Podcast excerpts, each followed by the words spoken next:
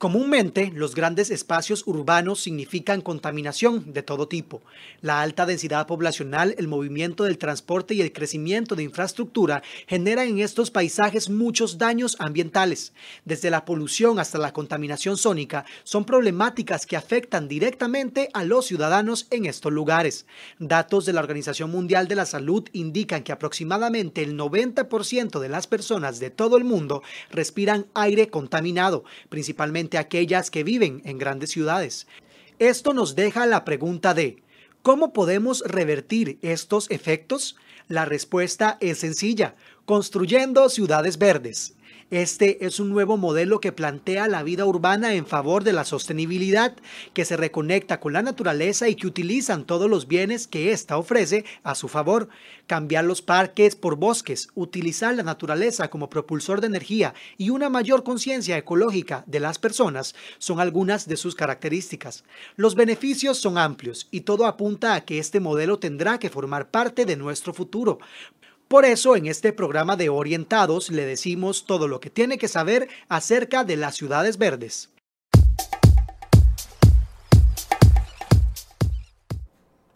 Hola, muy buenos días, bienvenidos y bienvenidas a otro programa de Orientado. Gracias por acompañarnos en esta edición. Hoy vamos a conversar sobre una, una posibilidad para aquellas personas interesadas en energías verdes en ciudades verdes y también en un respiro para nuestro planeta. Y se trata del técnico en energías verdes que ofrece la UIA. Para conversar sobre esta posibilidad nos acompaña don Alejandro Cervantes, es profesor de la UIA, máster en energías renovables e ingeniería ambiental y también don Abel Castro, director de arquitectura de la UIA. A ambos les damos la cordial bienvenida a Orientados. ¿Cómo están? Bueno, muchas gracias. ¿Cómo está, don, don Alejandro? Empecemos por usted. ¿Cómo se encuentra? Muy bien, muchas gracias. Un placer estar aquí en el día de hoy. Igualmente. También eh, se encuentra don Abel Castro en una sala cercana al estudio de CR hoy. Es importante aclarar que estamos transmitiendo de esta forma para poder mantener la distancia entre personas tal y como lo recomienda el Ministerio de Salud. Don Abel, bienvenido. Muchas gracias.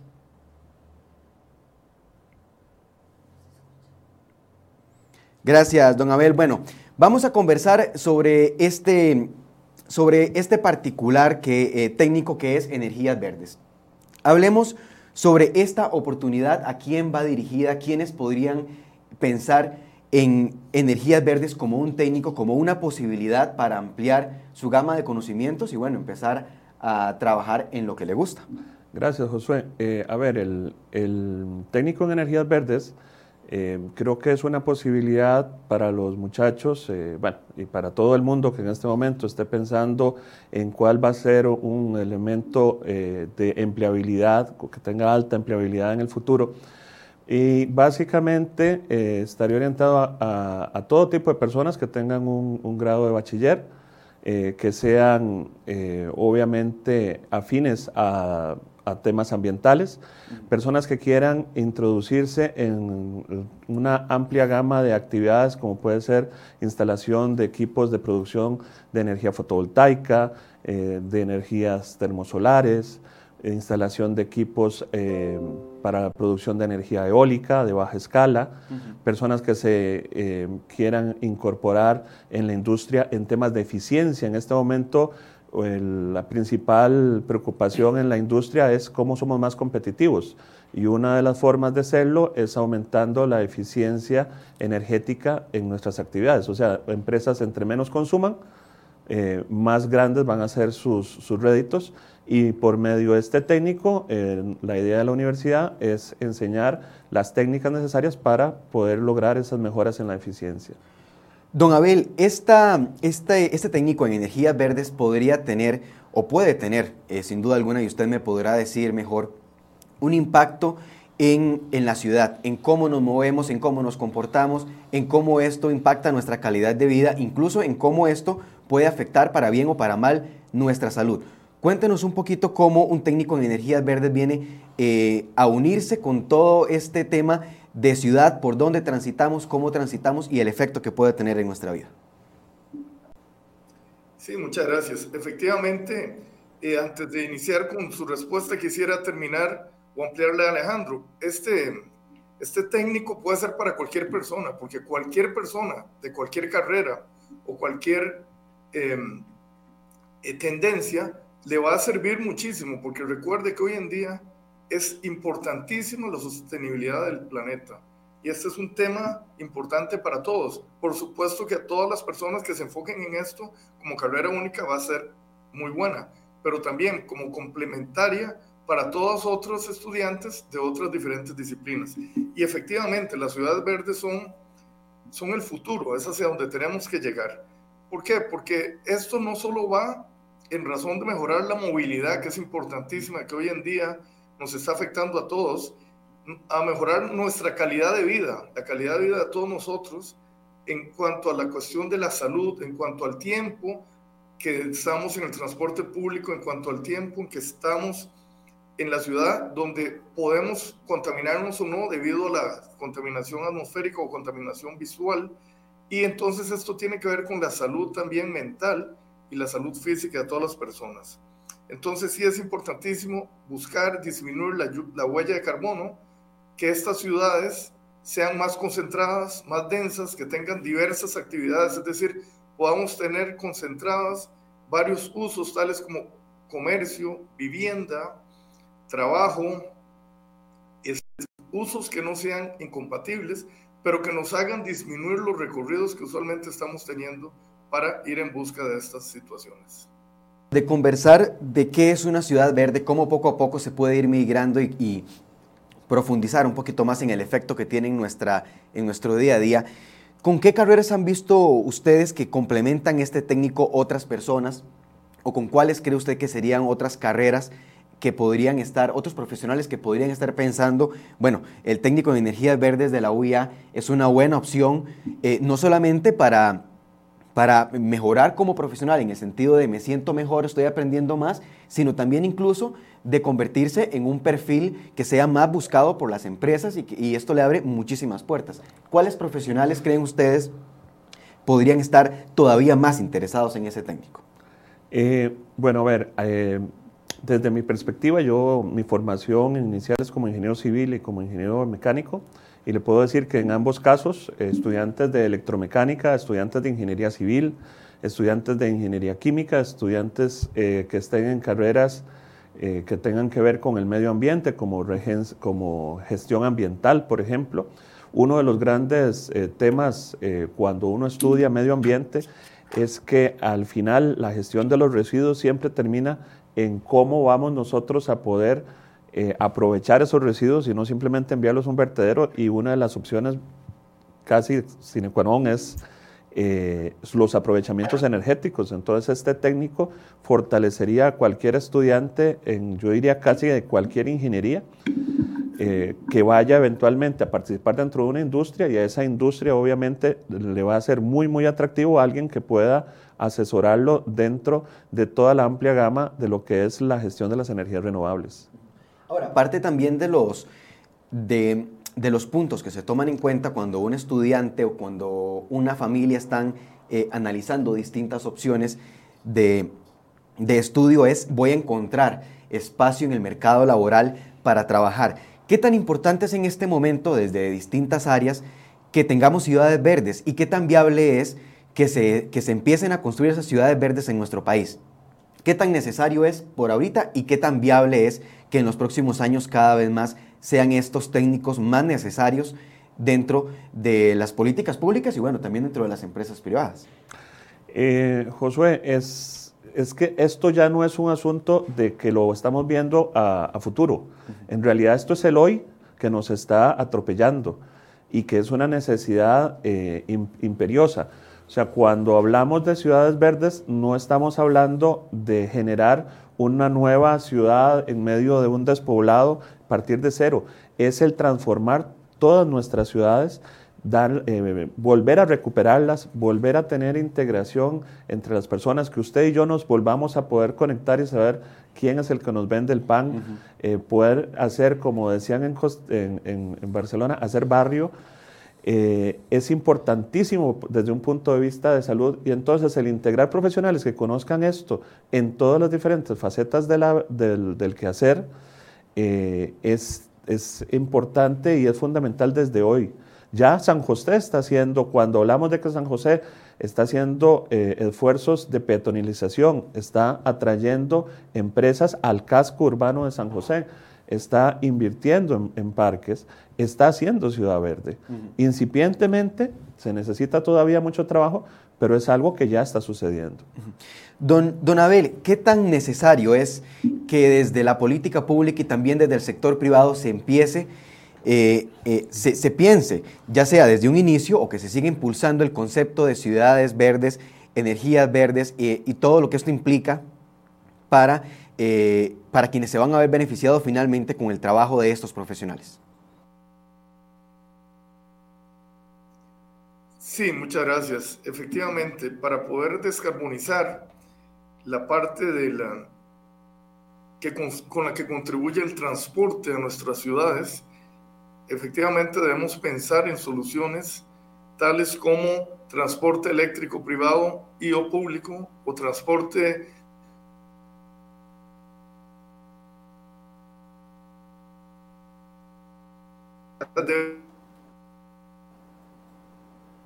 experiencias muy interesantes en otros países, para nosotros debe haber la solución ideal. Esta, esta solución debe, debe, por así decirlo, tropicalizarse, debe ser correcta y consistente con nuestra realidad nacional. Hemos hablado con el ingeniero Alejandro muchas veces sobre el tema de la, de la, este, del reemplazo de la flotilla de buses por buses eléctricos. Esto, si suena muy bien en primera instancia, y debemos pensar qué vamos a hacer con una flotilla tan grande una vez desechada, porque esto no es sustentable ni sostenible. Es decir, esto se puede ir, se puede reemplazando poco a poco y no del todo desestimar otras alternativas como el transporte a gas o el transporte híbrido.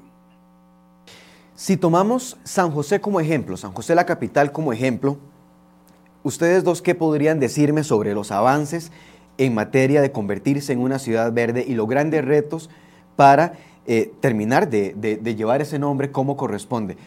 Eh, eh, comencemos con, con, don Abel. Don Abel, ¿cuál cree usted que es el principal reto de San José, de la capital, para convertirse en ciudad verde?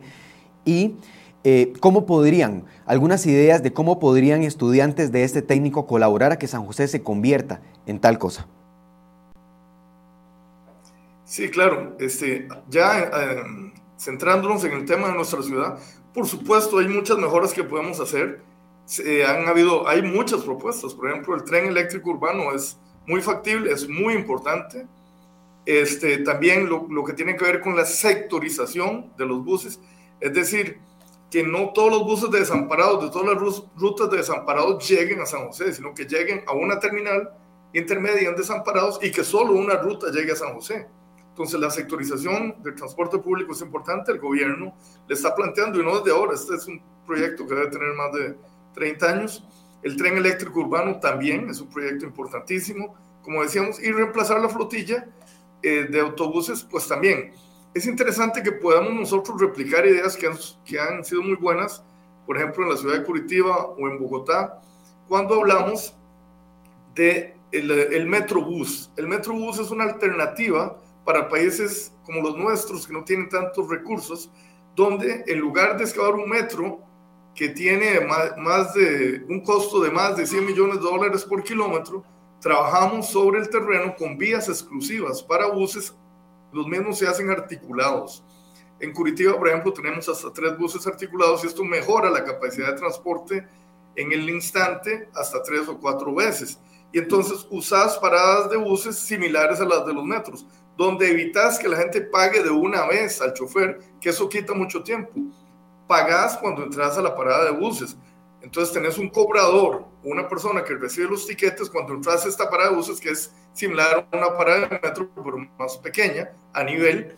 Y eso entonces nos está hablando el tiempo en, lo que, en el que vos pagás. Luego los buses articulados nos llevan a la gente en mayor cantidad y podés tener dos o tres buses muy seguidos, ¿verdad? En esta línea que va en un solo sentido.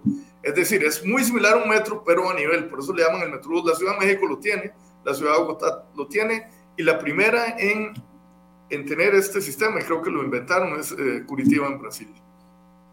Nos hablaba entonces, don Abel, sobre el diseño y la planificación del transporte público en las ciudades y cómo esto viene a impactar eh, la vida y la calidad de la calidad de vida de las personas. Don Alejandro, ¿qué otro tema particular cree usted que se debe de tocar eh, sobre San José? Eh, relacionado a Ciudad Verde, ¿eso no Ciudad Verde? ¿Cómo se podría mejorar? ¿Cómo un estudiante con el técnico en energías verdes de la UIA puede llegar a impactar la vida de los costarricenses, de los josefinos en este caso, con algún cambio que se proponga para la capital. Eh, bueno, me gustaría tocar muy rápidamente tres elementos. Eh, lo primero que debemos hacer en, Costa Rica es pensar en un aumento de la densificación de las ciudades. En este momento, San José tiene aproximadamente 7.500 habitantes por kilómetro cuadrado. La ciudad que es considerada como la panacea en cuanto a calidad de vida en el mundo, que es Barcelona, tiene 14 mil habitantes por kilómetro cuadrado. ¿Y esto por qué es importante? Porque si yo tengo suficiente cantidad de personas dentro de, la, dentro de una ciudad, puedo justificar la inversión en las diferentes infraestructuras que se necesitan para hacer esa ciudad eh, hermosa y habitable.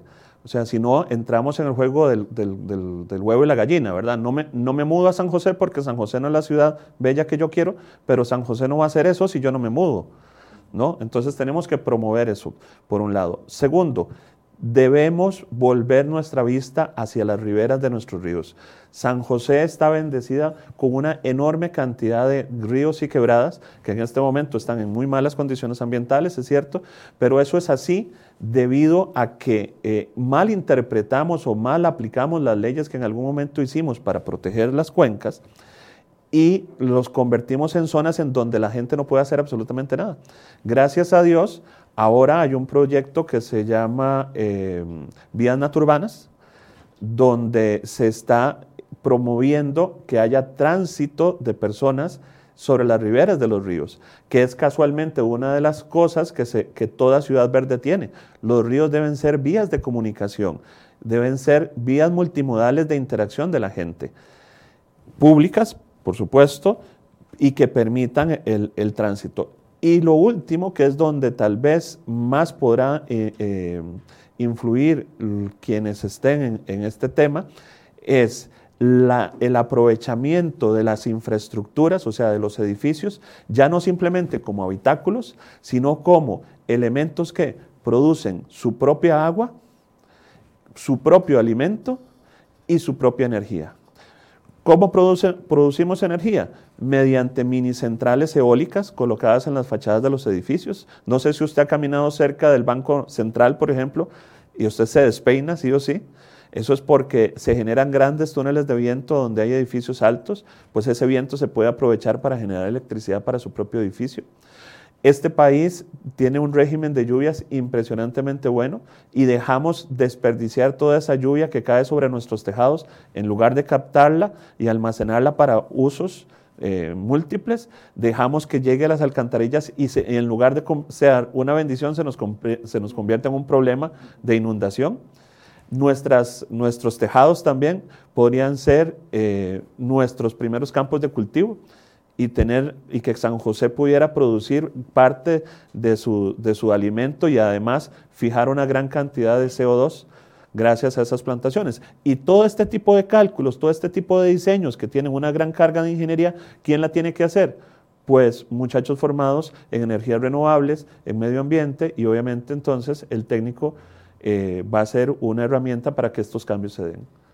Gracias, don Alejandro. Justamente estamos conversando sobre algunos cambios que los estudiantes de este técnico en energías verdes podrían aplicar cuando estén ejerciendo después de haber adquirido los, los conocimientos en la UIA. Estamos con don Alejandro Cervantes, profesor de la UIA, es máster en energías renovables, ingeniería ambiental y también con don Abel Castro, director de arquitectura de la UIA. Hoy nos están conversando sobre un técnico llamado Energías Verdes que se imparte en la UIA y estamos conversando un poco sobre los contenidos y cuáles cambios podrían proponer los, eh, los estudiantes después de terminar ese técnico. Vamos a conocer un poco más de información y ya regresamos con más de esta entrevista. ¿Sabía que Las ciudades generan 70% del efecto invernadero mundial por consumo de energía. El consumo de energía en edificios aumentará en un 300% para el año 2040 respecto al año 1970. La UIA imparte un técnico de energías verdes. En este se formarán profesionales capacitados en temas ambientales como la producción renovable de energía. Justamente de este tema que eh, conocíamos un poco más, el impacto ambiental es otro de los temas que sin duda alguna eh, se conoce en este técnico, más sobre, va más allá de la producción energética, como lo conversábamos ahora con don Alejandro fuera de, micrófonos. Don Abel y don Alejandro, me gustaría eh, guiar un poco la conversación en ese sentido. ¿Cómo se puede impactar también en el estado del, del medio ambiente desde este técnico en energías verdes? Don Abel, si gusta, empezamos con usted. Sí, claro, por supuesto. Este, todos estos temas que hemos discutido van a ser analizados a profundidad y van a ser analizados desde un punto de vista científico, matemático, de manera que los estudiantes pueden calcular el impacto de su huella de carbono para sumar y restarla hasta equilibrarla o, como es ahorita necesario, regenerar nuestra huella de carbono hoy en día no es tan importante, o sí, sigue siendo muy importante, más bien, sigue siendo muy importante llegar a tener una huella de carbono cero. Es decir, tal y como hablaron ahorita con don Alejandro, aumentando las áreas verdes de nuestra ciudad, en nuestras casas también, ya sea de manera horizontal o vertical en nuestras ciudades, con paredes verticales que pueden ser inclusive hasta huertos verticales, como hablaron, recuperando las riberas de los ríos, como corredores biológicos y multimodales, con el transporte sostenible, privado y, público, los usos mixtos y la densificación. Todo esto es importantísimo, pero necesitamos medir el impacto de esto y tener las evidencias para poder programar y vender los proyectos a los desarrolladores que hoy en día están buscando este tipo de soluciones verdes. Y recuerde además que los bancos están promoviendo e incentivándolas este tipo de soluciones verdes. Es decir, hay muchas posibilidades, incentivos, tanto a nivel municipal, a nivel bancario, a nivel nacional, para que se logre tener este tipo de soluciones. Pero el estudiante deberá llegar y tener el conocimiento para decir y calcular, lea al desarrollador, mire, esto es lo que vamos a invertir, esto es lo que vamos a ganar y esto es el beneficio ambiental que vamos a tener. Y esto se hace con evidencias y científicamente. Don Alejandro, ¿cómo podemos desde el técnico en energías verdes impulsar ese mejoramiento en el medio ambiente de nuestro país y bueno, ¿por qué no del mundo entero? Eh, gracias, Josué. Eh, como bien mencionaba don Abel, eh, y hay una frase no recuerdo en este momento quién fue el que, el que la acuñó, pero que dice, lo que no se mide no se puede mejorar. Entonces, una persona formada en, este técnico tendrá las capacidades, como dijo don Abel, para medir huellas de carbono, pero no solo eso, sino eh, podemos ir más allá, lo que se llama medir huellas ambientales, porque eh, en, el mundo se habla mucho de la huella de carbono porque es lo que más nos estresa en este momento, ¿no? el tema del calentamiento global, pero en realidad el impacto ambiental eh, va mucho más allá de eso. Hablamos de eutrofización, que es la destrucción de ecosistemas acuáticos debido a algas, lluvia ácida y otra serie de diferentes afectaciones. Pues en este, en este técnico se aprenderá a cuantificar todas este tipo de afectaciones, se aprenderá a generar soluciones. Hay un mito que viene desde los albores de, cuando se empezó a hablar del tema ambiental, y es que eh, todavía hay gente que piensa que el invertir en medio ambiente, por ejemplo, en la gestión ambiental de una empresa,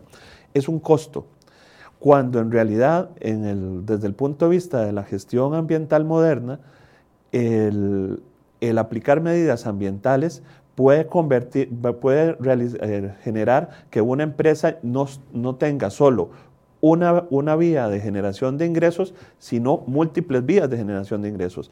Es cuando, por ejemplo, vemos, por ejemplo, ¿qué pasaría si usted tiene un invernadero de flores, pero a la vez tiene una granja de paneles solares? Y entonces, ¿ahora usted qué es? ¿Agroindustrial o empresa energética? O si usted tiene un centro comercial, pero también tiene una pequeña granja de energía eólica. Eh, usted, desde el punto, eh, usted puede, por ejemplo, tener una empresa que, que genere ciertos, entre comillas, residuos, que pueden ser residuos para usted, pero pueden ser insumos para otras actividades productivas. Pues estos muchachos van a aprender a identificar esas oportunidades en lo que se conoce como economía circular para generar economías eh, idealmente cero residuos, ¿verdad? Obviamente eso es eh, la panacea, pero hacia allá es donde siempre tendremos que apuntar, ¿verdad? Y entonces mejorar el desarrollo económico y las actividades comerciales. Don Alejandro, don Abel, muchas gracias por toda esta información relacionada al, contenido. Yo supongo que la gente que está eh, viéndonos y que está interesada en este tema quedó todavía muchísimo más encantada sobre todo el trabajo que se puede hacer luego de, cursar ese técnico. Pero antes de cerrar el programa, nada más, don, don Alejandro, tal vez si me cuenta un poco sobre el esquema de este técnico, cuánto dura, eh, cuánto tiempo se extiende. Eh, y bueno, ¿cuáles son los requerimientos especiales para poder cursar este técnico en la UIA? Sí, bueno, en cuanto a requerimientos son los básicos, o sea, es un, es un título eh, de secundaria. Eh, el, técnico es, eh, está constituido por una modalidad de cursos, o sea, usted lleva un curso a la vez. son, si no, es, si no mal no recuerdo, son 10 módulos.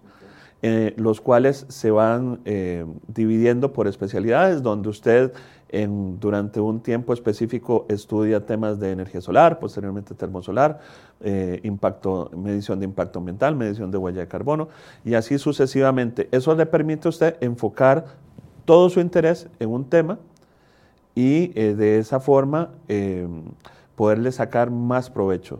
¿no? El perfil de salida pues, va a ser una persona con amplias habilidades para el análisis, el diagnóstico y la gestión de temas en energías renovables.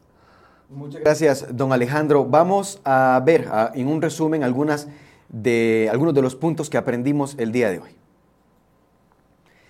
Bien, eh, recuerde que es importante promover la educación ambiental, eh, eh, la, la, educación más bien ambiental desde la educación global. También, como segunda recomendación, aumentar la densidad de la ciudad promoviendo la salud ambiental y como tercero también permitir la explotación de zonas de retiro en ríos y quebradas como vías de comunicación. Esas son algunas recomendaciones que brindaron tanto don Alejandro como don Abel durante este programa para mejorar la calidad de vida de las personas que, vivimos en las ciudades.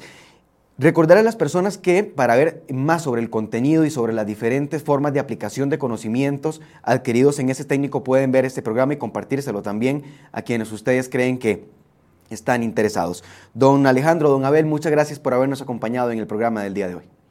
Muchas gracias. Muchas gracias a ustedes. A ustedes también gracias por el espacio del día de hoy. Los esperamos en las redes sociales de crhoy.com. Buenos días.